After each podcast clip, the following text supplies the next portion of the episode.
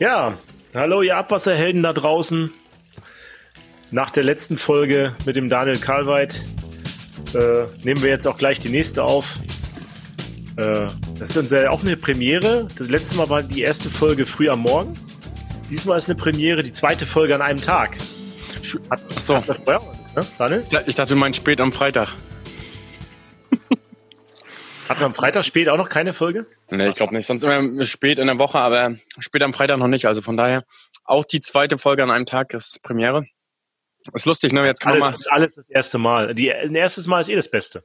Man kann jetzt eigentlich ganz gut unsere Zustände, ähm, genau, man kann ganz gut unsere Zustände am Morgen und am Abend ne, vergleichen. Ja, ihr seht das ja nicht, ihr hört das ja nur, aber wir sind echt gut drauf. Heute war wieder so ein Sensationstag bei mir. Ja, bei dir auch? Ja, jeder Tag ist sensationell. ja, weil, wahrscheinlich, weil du mit mir in den Morgen oder in den Tag gestartet bist. Oh, das war so sensationell, ey. Simone war echt begeistert, dass wir aufgenommen haben. Oh ja, so früh am Morgen schon, da war sie richtig, stand sie im Bett und äh, sie war begeistert. Aber es zu laut war. Naja, egal. Daniel, ja, was haben wir heute vor? Wir haben natürlich gleich den nächsten Interviewpartner, den wir mit reinholen. Mm, wir haben ja heute schon so ein bisschen erzählt, deswegen fällt das einem so ein bisschen schwerer, finde ich. Problem ist, dass die, dass die Zuschauer das nicht am gleichen Tag hören. Nee, nee, das ist irgendwie lustig, ne? Ja. Ja, was kann man denn so Neues erzählen? Ich überlege gerade. Wir erklären mal, was Druckrohrleitungen sind, Klaus, oder? Ja, erklär doch mal, was eine Druckrohrleitung ist. Dann. Jetzt spiel doch den Ball nicht zurück. Erklär du das doch. So, ich muss das erklären. Ich dachte, du erzählst mal ein bisschen was. Ich erzähle das mal aus meiner laienhaften Sicht. Und dann ja, mach mal, mach mal laienhaft und dann kommen wir den Experten dazu und der erzählt uns das dann richtig, der Max. Also ich bin ja eigentlich so mehr im ländlichen Raum unterwegs und da hat man ganz, ganz viele Druckrohrleitungen. Das bedeutet, ein Dorf will sein Abwasser ins andere Dorf pumpen und so weiter bis zur Kläranlage. Und um nicht immer irgendwie einen Kanal zu bauen, weil im Kanal, also im Freigefällekanal, fließt es ja immer bergab, um nicht dann irgendwann mal auf 100 Meter tief zu sein, weil das dementsprechend teuer ist, benutzt man Druckrohrleitung und Pumpwerk davor. Dann wäre auch, glaube ich, schon mal an anderer Stelle leicht erklärt.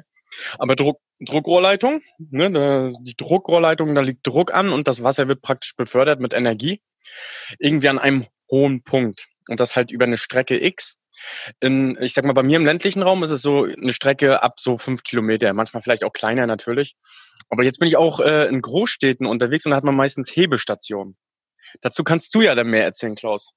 Hebestationen. Äh, ja, also ja, es gibt hier im Süden auch äh, äh, Pumpstationen, aber nicht in dem riesen Umfang und man hat die auch, ähm, man hat auch nicht die langen Strecken und die großen ländlichen Bereiche. Ne? Und dann kommt ja noch dazu, dass wir natürlich in Ostdeutschland äh, ja viel größere Wassermengen mal angenommen haben zu blühenden Landschaftszeiten und deswegen ganz andere Dimensionen geplant wurden damals. Das ist ja auch so unser Tagesgeschäft, das Rum, Rumgestinke, was dabei entsteht, ne? Ey, ist das eigentlich mal eine Frage, ne? Ich habe ja Hebestationen in der Stadt. Da hebe ich ja das Abwasser, also es läuft im Freigefälle irgendwie zu. Dann bin ich in einer bestimmten Tiefe. Du hattest ja mal gesagt, irgendwie bis zu, wie viel Meter war das nochmal? Lohnt sich der? Ich habe mal so vier Meter gelernt, aber das hängt auch ganz stark von den Umgebungsbedingungen ab. Aber ich habe mal so gedacht, vier Meter tiefer sollte man den Schacht nicht bauen. Ja. Und dann hebt man das Wasser halt wieder an. Ne? Und damit man's, es ist energetisch das Gleiche, ob ich das Wasser senkrecht nach oben hebe oder ob ich es über fünf Kilometer weiter pumpe. Äh, es gibt drei Komponenten. Einmal die Geschwindigkeitshöhe, es gibt die geodätische Höhe und die ähm, Reibungshöhe, ne? also die Reibungshöhe, die an der Rohrwandlung entsteht. Und äh, die größte, meistens ist der größte Energieaufwand, die geodätische Höhe zu überheben, äh, überwinden bei Druckleitungen. Und deswegen ist es nicht so relevant, ob du jetzt senkrecht nach oben hebst, das Wasser, oder ob du nach fünf Kilometer weiter in den nächsten Ort pumpst. Und es ist natürlich ja. viel günstiger, so ein Druckleitungsschlauch durch die Landschaft zu legen, als da überall Freispiegelkanäle zu bauen und immer wieder ein neues Pumpwerk. Ne? Ich habe mal eine Frage, wenn ich jetzt einen Freigefälleabschnitt habe und dann läuft das ja in bis zu vier Meter jetzt, nehmen wir mal ein Beispiel jetzt an, bis vier Meter Tiefe und in der Großstadt ist es ja so dann, wenn ich nicht irgendwie ins nächste Dorf pumpen muss, sondern einfach nur das Wasser wieder anheben muss und dann im Freigefälle wieder weiterlaufen lasse, weil dahinter ja auch irgendwelche Freigefälleabschnitte oder Häuser einbinden drauf. Ähm, ist das denn so, dass ich dann auch trotzdem von der Druckrohrleitung spreche? Also jetzt nicht beim Hebewerk, also nicht beim Schneckenhebewerk oder sowas, sondern bei einer Pumpstation, die das Wasser dann anhebt? Oder wie muss ich mir das vorstellen, Klaus?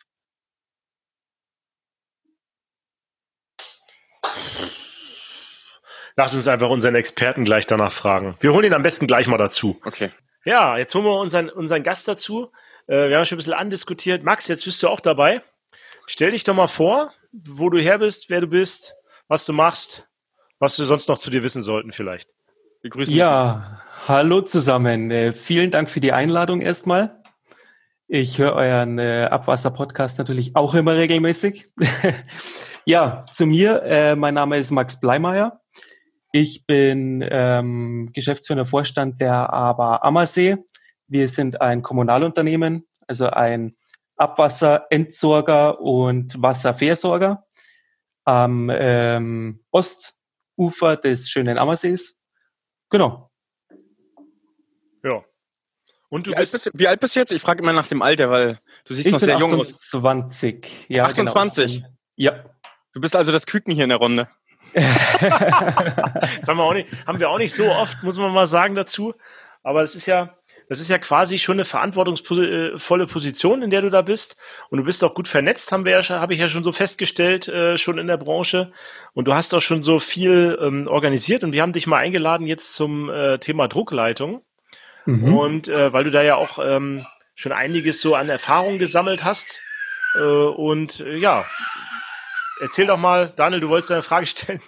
Wie würdest du eigentlich, also du bist jetzt, wenn du 28 bist, bist du jetzt im geschäftsführenden Vorstand drin? Bei, oder bist du genau, der geschäftsführende Vorstand? Ich bin der geschäftsführende Vorstand, genau. Es gibt okay. nur einen, genau. Es gibt nur einen geschäftsführenden Vorstand bei euch, okay. Genau, richtig. Ähm, der bist du, was für eine Ehre, dass du hier bist. Finde ich gut. Es ist eigentlich, ich habe jetzt gerade mal geguckt, wo der Ammersee liegt. Ich komme ja aus dem hohen Norden, ähm, neben dem Starnberger See. Vergleicht man sich da eigentlich, habe ich mir gleich mal die Frage gestellt. Ist das so jetzt so als geschäftsführender Vorstand, was machen so die Starnberger? Ähm, jetzt nicht direkt mit den Starnbergern, aber generell natürlich schaut man schon immer, was machen die anderen Kanalnetzbetreiber und Wasserversorger. Das ist klar so ein kleines Benchmarking vielleicht untereinander. Ja, also da liegt dann der Wettbewerb. Ja, also Wettbewerb würde ich es jetzt nicht nennen, aber das ist äh, teilweise auch so ein super Miteinander. Also auch in der AG Abwasser zum Beispiel, das ist ein Verband bei uns in Bayern, äh, da tauscht man sich gegenseitig aus und das ist jetzt nicht so ein Konkurrenzdenken, wie viele vielleicht haben. Genau. Okay, das ist ja schon mal äh, nett zu wissen. Ähm, meine erste fachliche Frage wäre, wie würdest du, so sind wir gerade aus dem Vorgespräch rausgegangen, bevor du jetzt hinzugekommen bist, wie würdest du eigentlich Druckrohrleitung definieren? Druckrohrleitung, alles was nicht Freispiegel ist. äh, nee, also wenn, äh, wenn äh, ein äh, Freispiegelrohr vollgefüllt ist, zum Beispiel wenn sich der Schacht aufstaut, dann ist ja der Rest auch schon unter Druck sozusagen, dann ist ja das quasi eine Druckrohrleitung, obwohl sie nicht dafür vorgesehen ist. Also wie ein Düker zum Beispiel. Ja, genau, genau. Kann man auch Druckrohrleitung sagen, natürlich. Okay. Aber das ist ja nicht ähm, das, was wir jetzt meinen in unserem Gespräch. Also Druckrohrleitung, da verstehe ich natürlich in erster Linie ein Rohr, das an einem Pumpwerk angeschlossen ist, auf dem äh, Pumpen, Abwasser draufpressen und weiter nach vorne fördern. Also wir hatten davor die Diskussion, deswegen sind wir gerade so ein bisschen kleinteilig geworden. Wir hatten gesagt, okay, im ländlichen Raum habe ich irgendwie lange Überleitung mit Druckrohrleitung, also von, ich sag mal, von, von Dorf zu Dorf zu Dorf. Und in der Stadt habe ich auch immer Hebestationen. Also das bedeutet, ich habe einen Freigefälleabschnitt, das fließt irgendwo hin zum Punkt. Bis vier Meter haben wir eben gerade so mal ein Beispiel gesagt. Und mhm. dann wird das Abwasser wieder gehoben und dann wieder läuft zum Freigefälle runter. Und würde man sagen, dass die Hebestation an sich, die muss ja auch irgendwie ein Rohr haben, wo es hochgepumpt wird, dann auch in sich eigentlich eine Druckrohrleitung ist? Oder würdest du es nur als so als Hebestation außerhalb von Druckrohrleitung definieren? Nee, ich würde schon als eigenes Pumpwerk. Wir sagen zum Beispiel Pumpwerk, ähm, so würde ich es definieren, genau. Und das Druckrohr, das ist dann ähm, das Gebäudeteil, das nach draußen geht, bis zu einem Auswurfschacht, wo es dann wieder freispiegelig weiterfließt. Ihr habt ja auch einiges an äh, Druckrohrleitungen in und um den Ammersee herum. Ne? Also das ist ja äh, quasi, ihr seid ja äh, Ost und dann gibt es ja noch einen Westverband. Da könnt genau. ihr die Konkurrenz höchstens sehen. Und ihr habt teilt euch eine Kläranlage. Wie viel Druckleitung habt ihr denn? Oder wie, wie viel oft pumpt ihr euer Wasser? Oder ja. Also wir haben äh, 58 Pumpwerke. Das heißt, wir haben äh, quasi 58 Druckleitungen. Teilweise sind aber auch ähm, einzelne Leitungen parallel verlegt. Deswegen haben wir dann vielleicht so 75 äh, Druckrohre, würde ich jetzt mal sagen. Okay, und das sind dann und Kilometer irgendwie 36 Kilometer. 36 Kilometer, okay. Da kommt schon was zusammen. sind schon dann auch, auch kürzere dabei, ne? Kürzere und längere. Daniel meinte vorhin, in Mecklenburg-Vorpommern haben wir so ja, zwei bis fünf Kilometer die Länge von einer Leitung. Mhm. Also die längste Druckrohrleitung, die ich bisher also kennengelernt habe, war, ähm, ich glaube, elf Kilometer. Oh ja, das ist ordentlich. Also unsere längste ist äh, knapp vier Kilometer, 3,8 sind es ungefähr. Ja. Genau. Die kürzeste ist einfach nur ähm, von unten nach oben in den nächsten Schacht gepumpt. Mhm. Fünf Meter oder so. Ähm, wie bist du eigentlich dazu gekommen, äh, dich so intensiv mit Druckrohrleitung zu beschäftigen? Du warst ja nicht von Anfang an wahrscheinlich äh, geschäftsführender Vorstand, oder? Bevor du in die äh, Siedlungswasserwirtschaft gekommen bist. Ja, ganz genau. Also ähm, ursprünglich, ich habe ähm, an der Hochschule Augsburg studiert, Bauingenieurwesen, erst Bachelor, dann Master. Und ähm, da war ich immer schon in dem Bereich Siedlungswasserwirtschaft äh, drin und ähm, habe mich am meisten dafür interessiert. Hydraulik war zum Beispiel äh, mein Lieblingsfach. Und ich war dann eine lange Zeit quasi Hiwi bei der Frau Professor Dr. Hilliges. Und so bin ich immer weiter in die Siedlungswasserwirtschaft eigentlich abgedriftet, wenn man es so nennen kann. Und ja, irgendwann bin ich dann zur Aber Ammersee gekommen, war da stellvertretender technischer Leiter. Und ähm, da bekommt man natürlich so einiges mit äh, rund um das Kanalnetz ähm, und auch, also wir haben ein ein super funktionierendes Leitsystem. Das heißt Fernwegtechnik oder Prozessleittechnik. Und da sieht man natürlich alle Aktivitäten von unseren äh, Pumpanlagen und Stauraumkanälen, Füllständen und, und, und. Und ja, so bin ich eigentlich auch auf die Druckleitungen gekommen. Und habt ihr denn da größere Herausforderungen bei euch mit den, mit den Druckrohrleitungen oder was ist da so zu beachten oder warum ist das so speziell? Ja, generell versuchen wir natürlich immer so viel Energie wie möglich einzusparen, versuchen ähm, Gerüche zu verhindern. Also ihr werdet es natürlich, äh, ja, ihr kriegt es beruflich sehr viel mit, wo eine Druckleitung ist, da stinkt's auch. Und ähm, dann reinigen wir natürlich die Druckleitungen, also sogenannte Molchen. Und ähm, ja, da gibt's immer wieder Herausforderungen. Also energetische Sanierungen machen wir.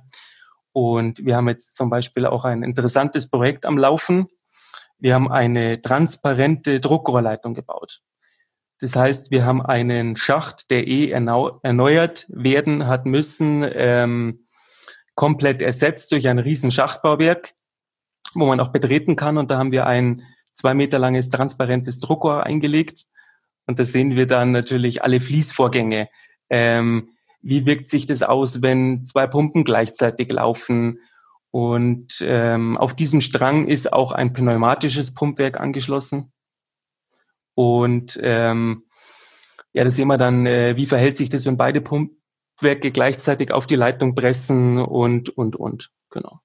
Und was sind da bisher die Erkenntnisse? Also ähm, mal eine Frage. Wenn ihr wirklich am, Ammer, also am Ammersee tätig seid, ähm, habt ihr da viele pneumatische Anlagen bei euch? Also habt ihr die Entwässerung hauptsächlich pneumatisch oder wie ist da der Grundwasserspiegel? Sind das Wasserschutzzonen? Also kannst du vielleicht uns mal mitnehmen, wie hauptsächlich die Entwässerung bei euch aussieht?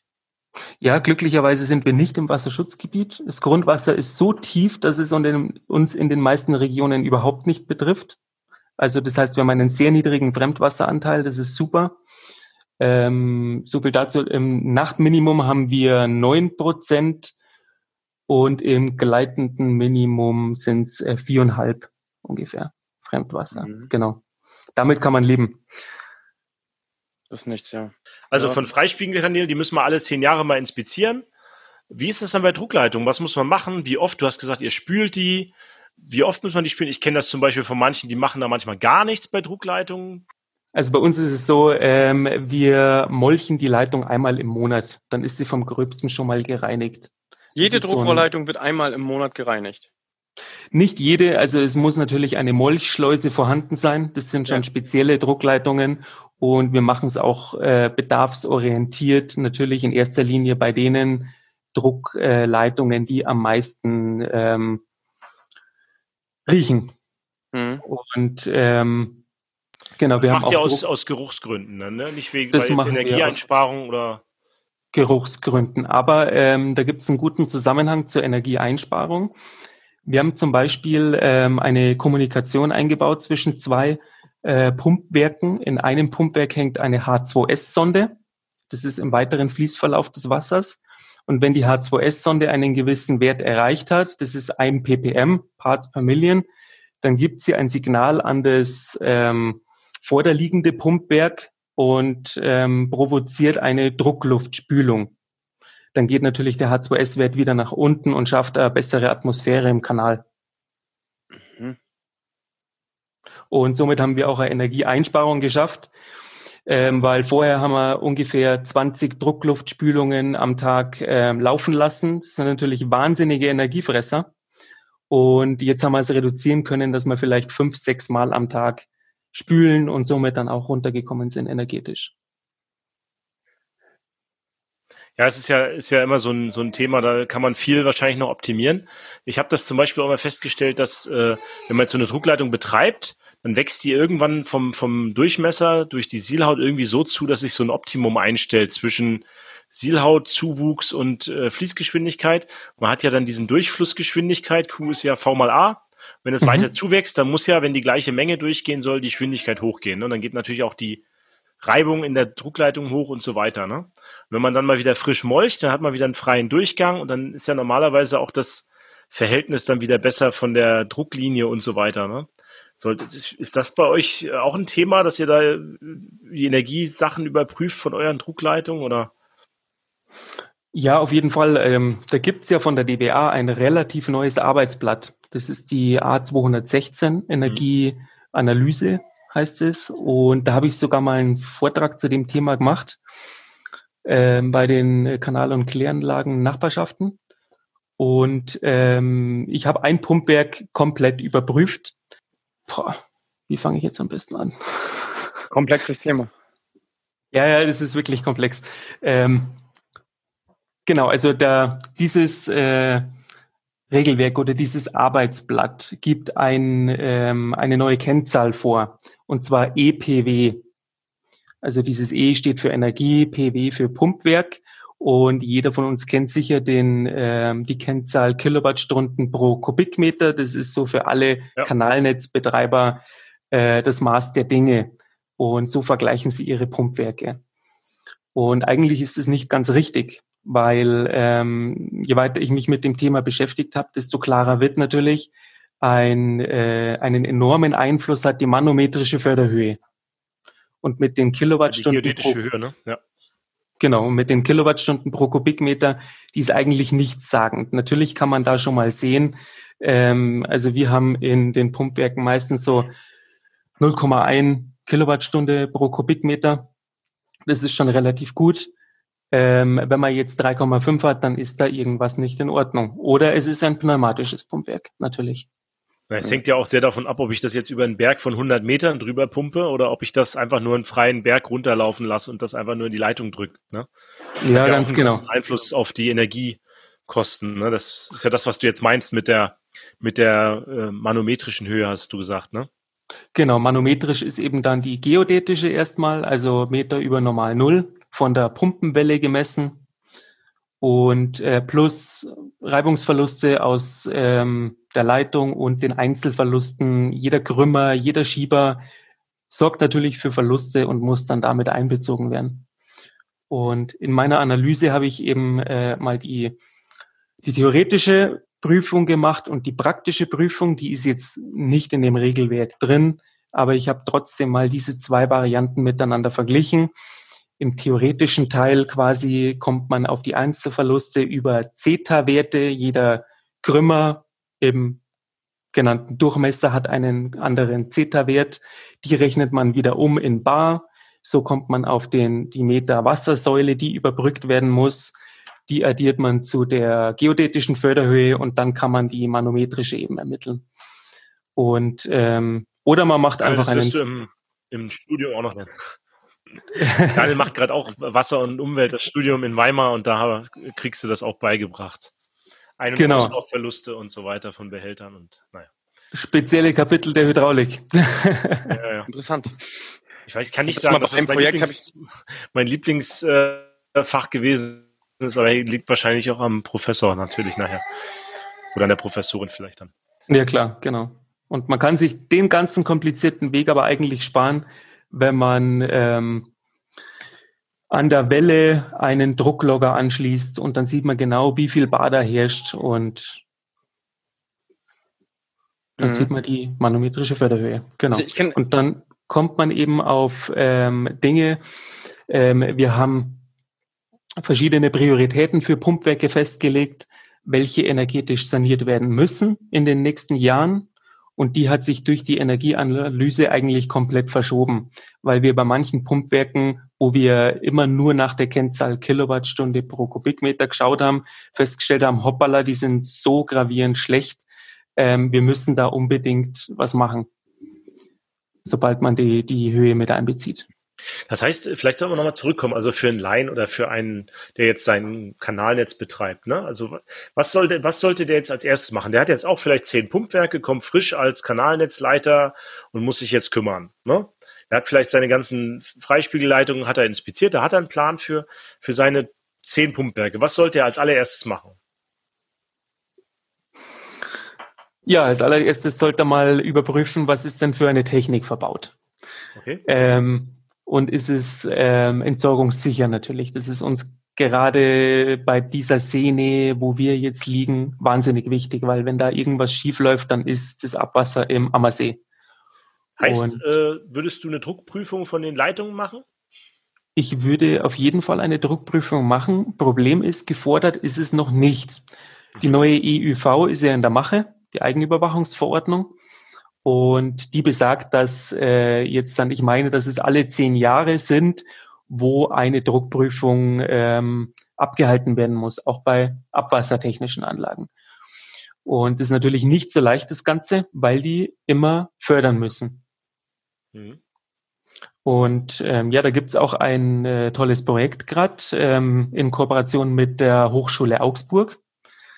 Druckprüfung von Inbetrieb befindlichen Druck, äh, Abwasserdruckleitungen. Abwasserdruckleitung, passt doch.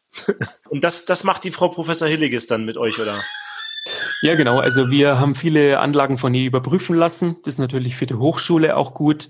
Ähm, und natürlich äh, auch für uns sehr gut. Also irgendwann wird's Vorschrift und wenn wir jetzt im Vorfeld schon einige Anlagen überprüft haben auf Dichtigkeit, dann ist es natürlich klasse. Aber welche Kennzahl würdest du jetzt, also du hast jetzt, oder dieses DWA-Merkblatt, das gibt jetzt eine neue Kennzahl aus, das dividiert das Ganze nochmal mit der metrischen äh, Förderhöhe. Ähm, die also würde ich so machen, jetzt rein logisch gesehen. Und dann vergleicht es die Pumpwerke, welches am energieeffizientesten ist und welches äh, ganz hinten ist. Oder wie, wie, wie sieht die neue Kennzahl aus? Das haben wir jetzt, glaube ich, noch offen. Genau, mich. die neue Kennzahl äh, ist eben nicht Kilowattstunde pro Kubikmeter, sondern ähm, Wattstunde pro Kubikmeter mal Meter. Und dieses mal Meter, das steht einfach für diese manometrische Förderhöhe. Und ähm, ja, das wird einfach genauer. Und in diesem Arbeitsblatt geht man dann in ein Diagramm rein und kann sich mit anderen Unternehmen vergleichen, die an diesem Arbeitsblatt mitgewirkt haben. Man sieht zum Beispiel an einem Graphen, ähm, wo liegt dieses Pumpwerk, das ich gerade überprüft habe und wo sind andere, ich meine, das ist 250 Pumpwerke von Deutschland, die in diesem Zusammenhang überprüft worden sind, wo liegen die auf dem Graphen? Und das lässt auch so ein kleines Benchmarking zu, wie gut man mit der eigenen Anlage ist. Mhm. Das ist wirklich interessant.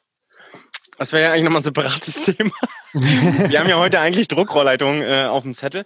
Du sprachst davon, äh, dass ihr eure Leitung molcht. Ne? Ich kenne jetzt zum Beispiel auch einen Verband, der ähm, jetzt neue Leitungen, wenn die irgendwie erschlossen werden oder saniert werden, immer wirklich Mollstationen auch davor setzt. Ähm, ist das bei euch auch der Fall? Also wenn ihr jetzt eine Leitung irgendwie anfasst oder sowas, da, da, da sieht man den mega. Können wir davon ein Bild machen? Warte mal. Ähm,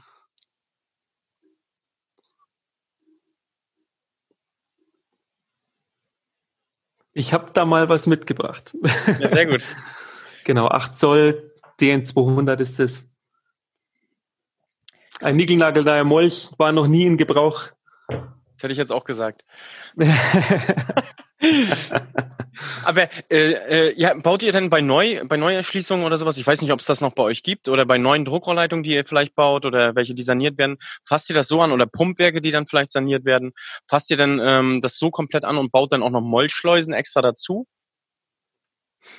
Ähm, ja, also wir sehen natürlich schon immer Molchschleusen vor Alleine ähm, wegen der Geruchsbelästigung kommt natürlich auch immer darauf an, wo das Ganze liegt. Also wenn es in Ortskern rein entwässert, der Auswurfschacht quasi, ähm, dann schauen wir schon, dass da Molchschleuse dabei ist, wo wir dann in der Not auch was machen können. Hm. Also der Betreiber, der, von dem ich jetzt gesprochen habe, der macht das jetzt nicht wegen Geruch, der macht das wirklich wegen Ablagerung in den Druckrohrleitungen. Ah ja, okay. Mhm. Problem ist natürlich, wir hatten auch den Fall, ähm, eine Druckrohrleitung ist geschossen worden. Das war die Bundesautobahn, die hat Leitplanken in den Boden versenkt, hat ohne Spartenauskunft ähm, ihre Leitplanken äh, reingerüttelt, unsere Druckrohrleitung erwischt, das war 100er PVC und dann ist das Abwasser erstmal in die Höhe geschossen. Und ähm, ja, das ist dann natürlich ähm, gerichtet worden, das Ganze mit ähm, Fria Grip Muffen. Und diese Muffen, die brauchen immer eine Stützhülse innen. Und das schließt natürlich ähm, das Passieren von einem Molch schon mal aus. Also so kann man sich dann das auch verspielen natürlich, dass man sowas gar nicht mehr einbauen kann, wenn man es vorher nicht schon gehabt hat. Muss man das davor und danach eine Molchschleuse einbauen, um ihn zu entnehmen und wieder rein? ja, genau. Und äh, ja, das war auch ganz lustig. Die Bauarbeiter, ähm, die diesen Fehler gemacht haben, die sind natürlich erstmal nass worden bei dieser ersten Fontäne von Abwasser. Und dann haben sie sich gedacht, hoppala, die Leitung. Die haben die wahrscheinlich gedacht, die haben auf Öl gestoßen. Haben die wahrscheinlich, genau, die genau. Haben gedacht, Öl, wir sind reich. Und dann haben sie gedacht, das riecht aber nicht so gut. Hol den Tankwagen voller Öl. Nee, und es war lustig zu beobachten. Ja. Ähm, die sind erstmal alle davon gerannt und haben dann gedacht, hoppala, die Leitung ist stillgelegt, weil plötzlich kein Wasser mehr gekommen ist. Was sie nicht gewusst haben, ist natürlich, dass die Pumpe halt ausgeschalten hat und ab einer gewissen Zeit, ab einem Niveau wieder eingeschalten hat. Und dann ist das zweite Mal rausgesprudelt und hat den ein oder anderen nass gemacht. Ähm, wie sind eigentlich bei euch die Bestandssituationen? Du hast ja jetzt gerade davon gesprochen, von dem Malörchen, was passiert ist, wenn die bei euch anfragen. Wisst ihr ganz genau? Also wir haben zum Beispiel im Norden relativ mhm. die Probleme, also gerade in den in den neuen Bundesländern, ähm, dass die Bestandsunterlagen halt relativ schwach sind, also von Druckrohrleitung. Im Kanal ist es alles relativ äh, gut vorhanden, aber wenn ich jetzt einen Trassenverlauf möchte oder ich möchte einen Längsschnitt haben von der Druckrohrleitung, das ist wirklich in den Ausnahmefällen dann noch vorhanden. Ja, das ist ähm, tatsächlich auch bei uns so. Also Kanal, der Bestand ist 100 Prozent da, würde ich sagen. Ähm, auch für die äh, privaten Hausanschlüsse. Wir haben von allen privaten Häuslebauern Entwässerungspläne und wissen genau, wo der Schacht liegt, ähm, welches Material, welcher Durchmesser die Leitung hat. Also da sind wir tatsächlich fortschrittlich, ähm, liegt daran, weil unser Verband schon immer recht streng war, wenn man das so sagen kann. Und ähm, von den Druckerleitungen, da ist es tatsächlich so. Ähm, wir wissen eine ungefähre Tiefe, 1,35 Meter unter Geländeoberkante und ähm, dann zieht sich das irgendwie durch. Beim Neubau ist es klar, da wird alles aufgemessen, aber die Leitungen, die schon seit 20 Jahren im Untergrund liegen, da weiß kein Mensch mehr, wie die genau verlegt sind. Wenn, oder wurden die Druckrohrleitungen alle eingepflügt oder wurden die mit offener Bauweise oder so verlegt? Ähm, teils, teils. Okay, also teils meistens in offener Bauweise, weil es einfach vom Durchmesser her nicht anders möglich war früher. Okay. Hm. Und wie geht ihr denn vor? Also sagen wir es mal, wir haben jetzt ein Beispiel. Ihr wollt jetzt, äh, ihr kommt, bekommt jetzt eine Leitungsauskunft-Anfrage äh, und sollt sagen, okay, liegt da eine Leitung von euch? Und dann sagt ihr, ja, wissen wir nicht ganz genau, könnte sein. Oder wie ist das dann? Was sagt ihr dann? Macht ihr dann nochmal ein Aufmaß? Ja, auf jeden Fall. Also es fährt grundsätzlich jemand raus, je nachdem, wie groß die Baustelle ist. Von den meisten Spartenauskünften, von denen wir wahrscheinlich äh, paar Stück bekommen äh, am Tag, wissen wir sofort, äh, okay, was ist zu tun. Äh, da liegt der Kanal, da liegt die Wasserleitung, können wir rausgeben und dann ist es eine saubere Sache. Ähm, ja, teilweise ist es dann äh, nicht ganz klar. Da fährt dann einer raus von uns, ist dabei bei einer Probeschiffe. Der Baggerfahrer gräbt dann vorsichtig nach unten und wir haben natürlich immer eine Vermutung und vielleicht ähm, Vorschacht, Endschacht und ähm, oder in der Wasserleitung ist irgendein Schieberkreuz in der Nähe, wo könnte man meinen, dass die Leitung ist und dann wird sich vorsichtig herangetastet. Denkst du eigentlich, dass ihr nochmal irgendwann äh, die Ambition habt, alle Druckrohrleitungen ordentlich aufzumessen? Habt ihr, habt ihr da überhaupt Möglichkeiten? Also gibt es da aktuell aus deiner Sicht Möglichkeiten, das aufzumessen? Na, das ist ganz schwierig. Ähm, teilweise sind die Druckrohrleitungen in der Startstraße verlegt. Das würde dann nur möglich sein, wenn die Straße komplett saniert wird. Mhm. Ähm, ansonsten kommt man da gar nie mehr hin. Ja, man sieht, es ist ein kompliziertes Thema mit diesen ganzen Druckleitungen. Aber wir haben ja schon mal zusammengefasst, man sollte wissen, was hat man für Technik. Man sollte wissen, dass die Dinger dicht sind. Man sollte sie vielleicht alle zehn Jahre mal spätestens mal reinigen. Es sei denn, es stinkt, dann macht man es vielleicht häufiger und bläst das nach, gibt Chemikalien dazu, was auch immer. Hatten wir ja auch schon mal eine Folge zu gemacht, zu Geruch. Und ähm, ja, generell ist es halt einfach ein sehr viel komplizierter zu inspizierendes Thema, als äh, das vielleicht bei Freispiegelkanälen ist. Ne? Äh, was hat denn euch euer Glas oder durchsichtiger Schacht geholfen? Habt ihr da irgendwelche Erkenntnisse gewinnen können? Ich habe jetzt vorhin nicht so, ich hoffe, ich habe vielleicht das nochmal so konkret zu sagen. Das ist ja, seid ihr ja Vorreiter mit, habe ich noch nie gehört vorher. Habt ihr da irgendwie Erkenntnisse gesammelt, die vielleicht für unsere Zuhörer wichtig sind? Ja, auf jeden Fall. Also ich bin echt erschrocken. Ich war jetzt schon ein äh, paar Mal in dem Schacht unten drin und äh, die Druckleitung ist nicht immer vollgefüllt, wie vielleicht viele vermuten.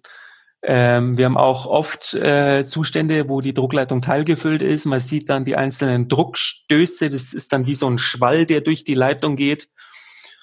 Und äh, man sieht auch Verwirbelungen äh, durch diese, äh, durch diesen Kunststoff, den durchsichtigen. Und am besten lässt sich das Ganze darstellen, wenn man Uranin beimengt. Mhm. Uranin, wisst ihr, was das ist? Werbemittel, ne? Genau. Okay. Genau. Komisches, wie heißt es, fluoreszierendes, grünes Viechzeugs, ja. Grünes. Genau, ne? schaut wahnsinnig giftig aus, aber lässt es ganz gut darstellen, das Ganze. Okay, und äh, sieht man da irgendwie, dass sich eine Sielhaut aufbaut oder sowas? Oder ist das immer klar? Oder? Ja, man sieht auf jeden Fall, dass sich eine Sielhaut aufbaut.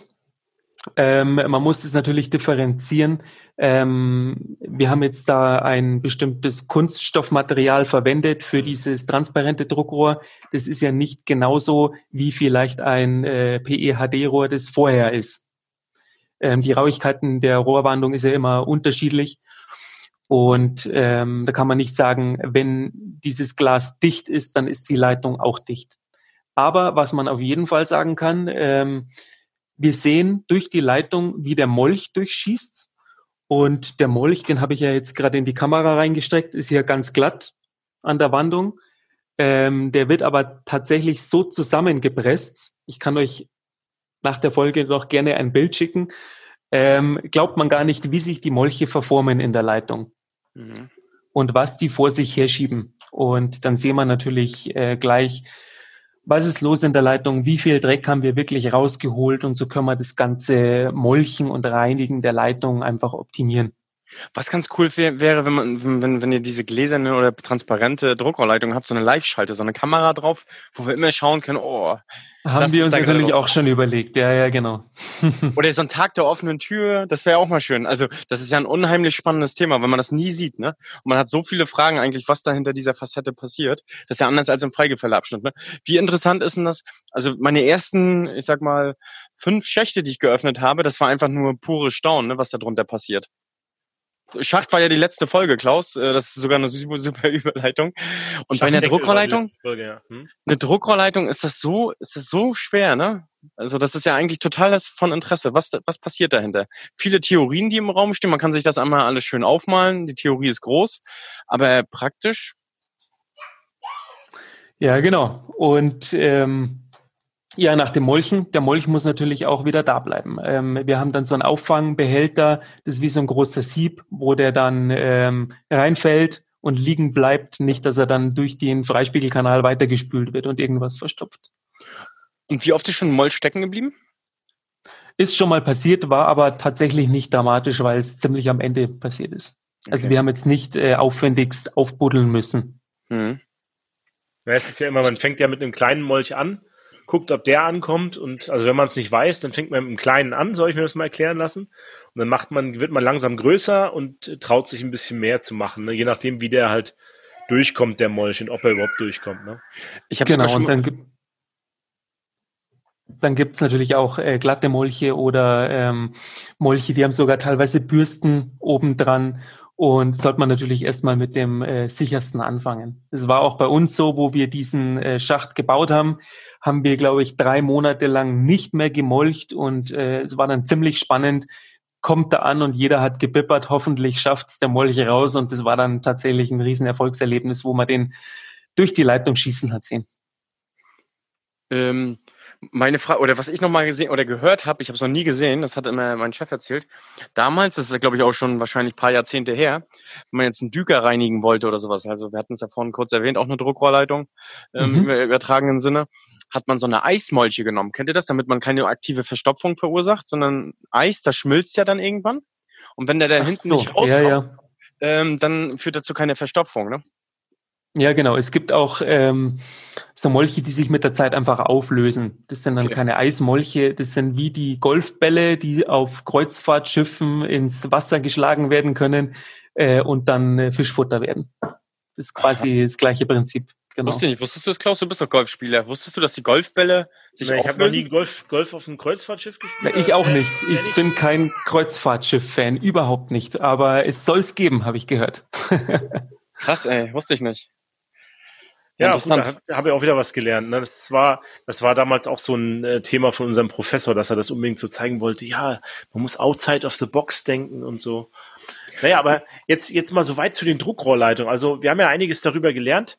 Jetzt würde ich dich aber trotzdem mal so gerne außenrum noch fragen. Du machst ja noch ein bisschen mehr als nur Druckleitung zu betreuen. Du machst ja das in den ganzen Verband.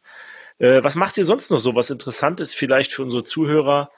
Ähm, hast ja auch so ein bisschen unseren Podcast bisher gehört, was, was man vielleicht äh, so noch erzählen sollte. Wir hatten so zum Beispiel mal über Social Media unterhalten schon mal, da macht ihr ja viel. Ähm, aber auch sonst, ihr habt ja nicht nur Abwasser, sondern auch Trinkwasser, ne? Als Verband. Genau, wir sind auch Trinkwasserversorger ähm, mit 550 Kilometer Leitungsnetz ungefähr mit Hausanschlüssen dazu gerechnet. Das sind 11.000 Hausanschlüsse und ähm, wir haben sieben Brunnen und zwei Quellen und mehrere Hochbehälter, das sind auch sieben Stück. Ja, genau, kommt schon einiges zusammen. Das sind ja im, im Trinkwasserbereich ist ja ein kompletter Unterschied. Da ist ja nur Druck. Da bin ich ja nur unter Druck unterwegs.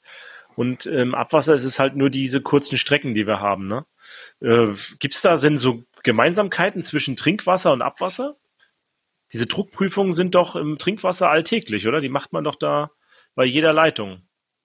Genau. Bei der Erstherstellung macht man eine Druckprüfung und ähm, die geht aber nach dem Regelwerk der DVGW. Mhm. Und äh, das ist ein bisschen anders. Ähm, da bringt man ganz andere Drücke auf. Das liegt so zwischen 15 und ich meine 20 Bar, die Untersuchung. Und das könnte man im Abwasser nie machen. Die würde man teilweise totschießen, die Leitung weil dann wahrscheinlich die Leitung zerstört wird. Und ich habe mich dann immer gefragt, warum nimmt man nicht immer die Druckprüfung einfach vom Trinkwasserbereich, aber wahrscheinlich gerade wegen diesen Drücken, ne? Dass die, ja, ganz genau. für die Leitungen dafür nicht ausgelegt sind sozusagen. Da macht man dann kleinere Drucke zum Prüfen. Genau, und da gibt es ein sogenanntes Normalverfahren beim Prüfen von äh, Wasserleitungen und es kann nicht angewendet werden auf die Abwassersparte, äh, weil es viel zu lang dauert, schlicht und ergreifend. Ähm, das äh, sind 48 Stunden Prüfung und ähm, in der Zeit füllt sich natürlich ein Pumpensumpf im Abwasserbereich und ähm, ja, jetzt will man natürlich tunlichst verhindern, dass ähm, 24 Stunden am Tag der Spülwagen fährt und äh, alles absaugt und dann äh, per Straße zur Kläranlage abgibt. Und das muss natürlich schnell gehen, muss einfach sein und ähm, ja, auch die Luft ist ein Riesenproblem. Also im Wasser hat man nicht so das Problem mit Lufteinschlüssen, im Abwasserbereich schon. Natürlich äh, gerade wenn man eine Druckluftspülung angeschlossen hat. Und ähm, Luft kann, ist natürlich ein, ist kompressibel. Wasser ist inkompressibel. Und ähm, ja, Luft kann so manche Leckagen verschließen, die beim Prüfverfahren dann gar nicht auffallen würden. Okay. Na, Luft ist ja auch energetisch schlecht. Wenn ich halt Lufteinschlüsse habe, muss ich die ja erstmal komprimieren von der Pumpe her, damit überhaupt irgendwas fließt. Ne? Also deswegen ist ja auch energetisch schlecht, wenn Luft dabei ist. Ganz genau. Und dann ist auch ganz wichtig, wie der Daniel vorher angesprochen hat, mit der genauen Lage oder am Längsschnitt von einer Druckleitung, ähm, sollte man schon wissen, weil man dann äh, darauf schließen kann, wo muss man eine B- und Entlüftung einbauen. Dass man eben solche Energieverluste nicht hat, die man sich sparen könnte. Also wichtig, wichtiger Punkt. Ne? Der Punkt ist halt, wenn ihr wirklich Druckluftspülung äh, äh, jedes Mal macht oder keine Ahnung alltäglich macht, dann ist es auch wichtig, dass die äh, B- und Entlüftungsventile richtig gesetzt und, äh, sind und auch funktionieren. Ne? Ist auch so eine Ganz genau. Praxis, wo man das kennt. Also ich kenne viele Kommunen, wo das seit Betriebnahme von so einer Druckleitung nie gewechselt wurde oder nie, nie gewartet wurde, diese Druckventile. Vielleicht weiß man gar nicht, wo die sind oder hat gar keine. Äh, wenn ja auch verfetten, habe ich dann schon erlebt und so weiter. Und das ist natürlich auch was, was man alle zehn Jahre spätestens sich mal anschauen sollte. Ne? Vielleicht auch mal früher schon, eigentlich wahrscheinlich jährlich, wie so ein Schacht auch. Ne? Das ist auch gar nicht so einfach. Ne? Ich hatte da auch neulich ein, ein, Projekt. Ähm, da muss ja auch mit berücksichtigt werden, dass durch die B- und Entlüftungsventile genügend Luft entweichen kann, wenn die nächste Wassersäule kommt. Also das ist äh, nicht so trivial insgesamt. Mhm. Hm. Auch gerade wenn der Längsschnitt unbekannt ist und nur ein paar Suchschachtungen gemacht werden und dann hat man doch irgendwo noch vielleicht einen Hochpunkt. Alles nicht so. Ja, also man merkt Standsunterlagen. Man mhm. merkt, schaut nicht nur auf die Rohre im im, das ist ja so eine Aktion in Bayern gerade, ne? Schau auf die Rohre. Schau auf die Rohre, ja, genau. Und äh, nicht nur im Freispiegelkanal zu schauen, sondern auch in den Druckleitungen auf die Rohre zu schauen. Äh, ich hoffe, das war so ein bisschen interessant. Jetzt würde ich dich aber trotzdem noch mal so ein bisschen, wir haben ja die Chance, dich mal hier als Vorstand und Geschäftsführer äh, quasi von so einem Verband mal zu fragen, was macht, macht denn so ein Vorstand äh, sonst noch so? Was machst du außer dich beim Abwassertalk am Freitag mit uns hier abzugeben? äh, sonst noch so? Wie sieht äh, dein Arbeitsalltag aus? Erzähl mal so ein bisschen, was man vielleicht. Ja, Kaffee trinken, äh, schlau daherreden, das ist. Ja, so mindestens das auch, aber Brille putzen. genau, was man so macht natürlich. Äh, das ist schwierig zu erklären, weil es wahnsinnig breit gefächert ist, das Thema. Ähm, ist natürlich ganz viel Planung für die Zukunft, äh, Personalplanung. Wie schaut's da aus? Wie viele Leute gehen in Rente? Ähm, wie verjüngt man das Unternehmen? Wie bleibt man immer tagesaktuell? Ähm, Klaus, wir haben sogar schon mal drüber geredet. Äh, Social Media, Öffentlichkeitsarbeit, das ist immer mehr im Kommen und wird wahnsinnig wichtig. Mhm. Die Leute ja. hinterfragen natürlich unser Tun. Und ähm, wir sind ein umweltbewusstes Unternehmen und ähm, wenn wir Gutes tun, dann sollte man das natürlich eigentlich auch einmal publik machen. Tue Gutes und rede darüber. Daniel und ich hatten heute Ganz genau. Vormittag so außenrum nochmal gequatscht. Äh, will man eigentlich im Abwasserbereich, dass alles so bekannt wird oder auch nicht? Und dann meinte Daniel so diesen Spruch, tue Gutes und rede darüber. Wie viel Politik ist bei dir dabei in deinem Arbeitsalltag? Ich weiß nicht, ob ich darüber reden darf. Okay, lassen wir das weg. Nein, um Gottes Willen. Nee, nee, ähm, es ist natürlich schon viel Politik dabei, ganz klar.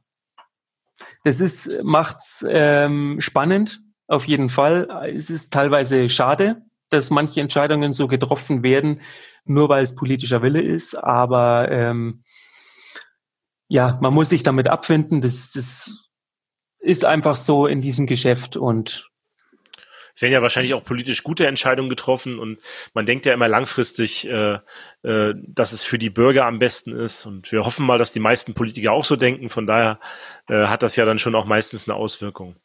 Wir Techniker können ja auch nicht immer den ganzen Hintergrund überblicken über viele Sachen. Und wichtig ist ja, dass man die Bürger bei vielen Sachen mitnimmt, weil gerade im Abwasserbereich ist es ja wahrscheinlich auch so, dass wir ja eigentlich überall unsere Rohre liegen haben.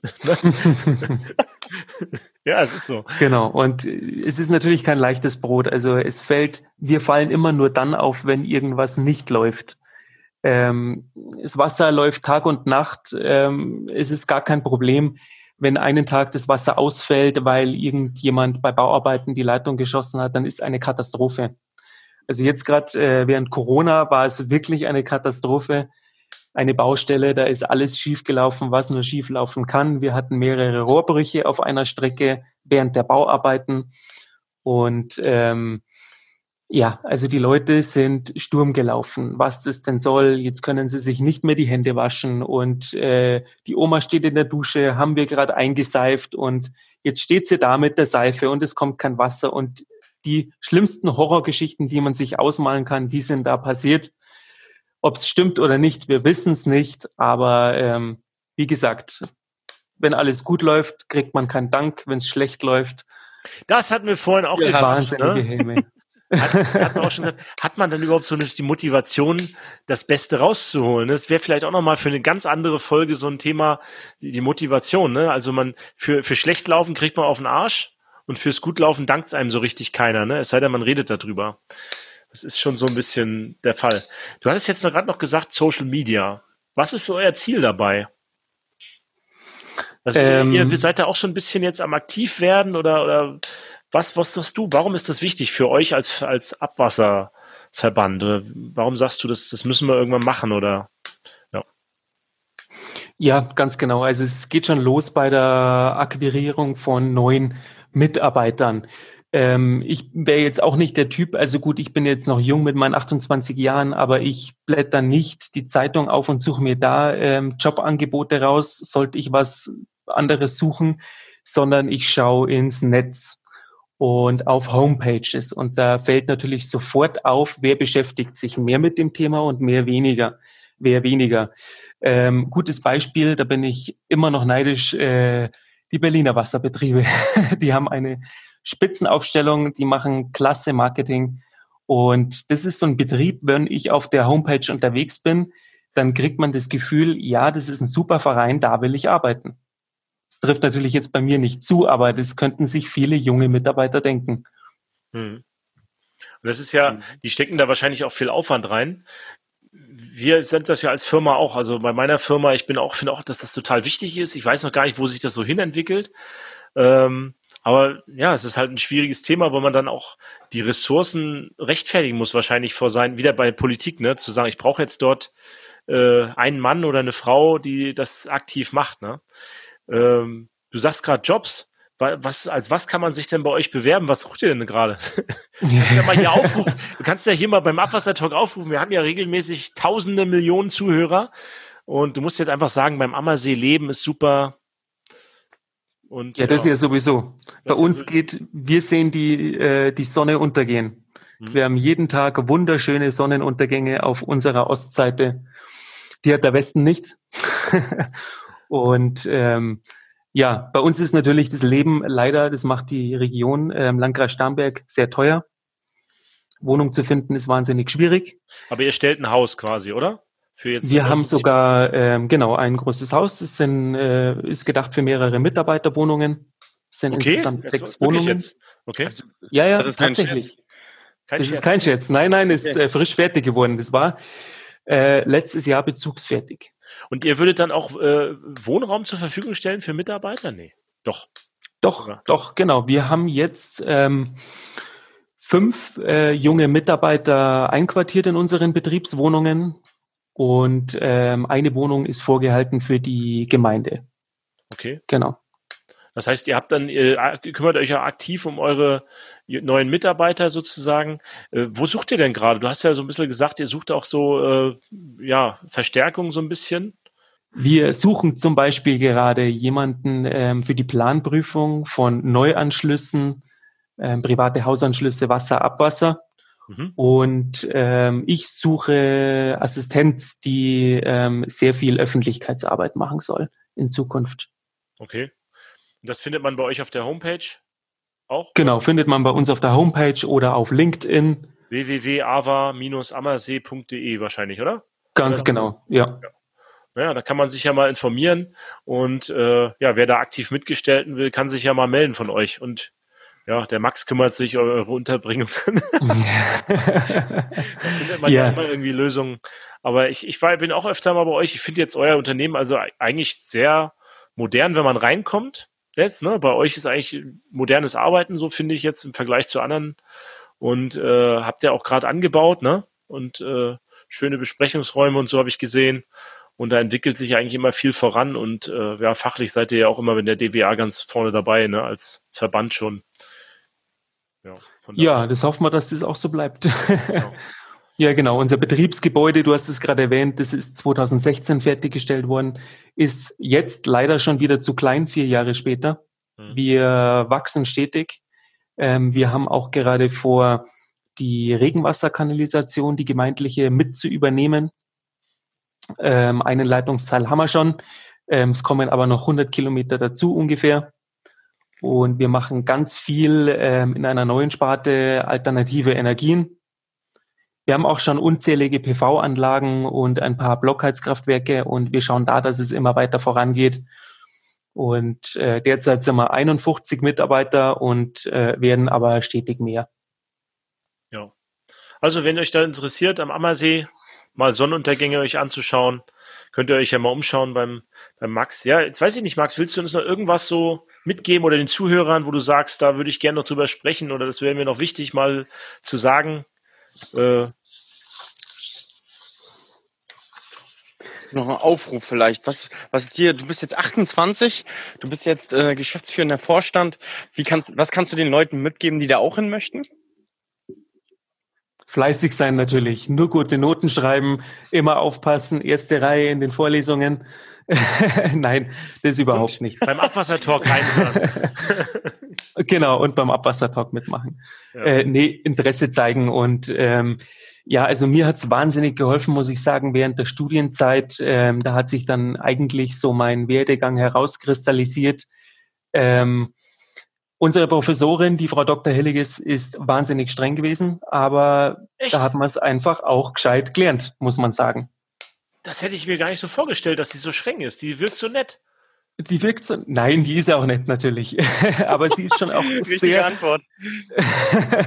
sie ist schon auch sehr streng. Also ich habe viele Projekte mit ihr schon gemacht in meiner Hochschulzeit und ähm, wir haben immer nur gehört von anderen Professoren in Statik oder so, ja, das ist easygoing, da gehen wir irgendwas ab, das der letzte Jahrgang schon abgegeben hat und dann passt es. Ähm, nein, das war bei uns definitiv anders. Sie hat uns getriezt, aber es war auch gut so. Sie war sehr akribisch, das ist ein guter Ausdruck, oder? Ja, genau. Und ähm, wahnsinnig viele Projekte und so engagiert in der in der Wasserwirtschaft und äh, ja, genau. Also wirklich muss ich sagen, früher war sie ein Vorbild. Klaus hat übrigens nochmal abseits hier von der von der Sendung hat er geschwärmt über die Professorin. Ja, sie war mal bei uns im IFAD-Stand, hat ihre ganzen Studenten mitgebracht. Total sympathisch, also muss ich total sagen, also wirklich, ja, aber getriezt, äh, weiß ich nicht, kann ich ja nicht einschätzen. Das wirst du besser einschätzen können. Okay. naja, aber, aber äh, streng muss man auch sein. Naja. Ja, auf jeden Fall. Okay, ja, Max, äh, hat uns echt gefreut, dass du dir die Zeit genommen hast, hier mal äh, dabei zu sein beim Abwassertalk. Ich hoffe, dir hat's auch äh, ein bisschen Spaß gemacht. Äh, vielleicht kommt ja was raus, vielleicht kriegst du ja jetzt tausende Bewerbungen von unseren äh, Zuhörern hier. Äh, ja, ich hoffe doch. und ich hoffe, man sieht sich jetzt, ich weiß nicht, vor Weihnachten wahrscheinlich nicht mehr, aber das nächste Jahr sieht man sich Corona-bedingt dann vielleicht mal wieder, wo man dann äh, sich mal wieder normal die Hand geben kann oder so. Wir werden es sehen. Würde mich freuen. Und ja, wird uns natürlich auch freuen. Ihr seid herzlich willkommen bei uns, einmal wieder vorbeizuschauen an den schönen Ammersee. Ja, und dann von daher. Hast du noch irgendwelche Worte? Max. Mir fällt wirklich überhaupt nichts ein. Ja, sag einfach nur okay. Tschüss.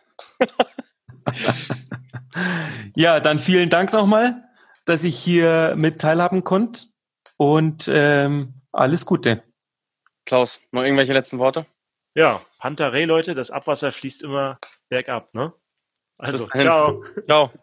Ciao, Servus. Ciao, Max. Tschüss.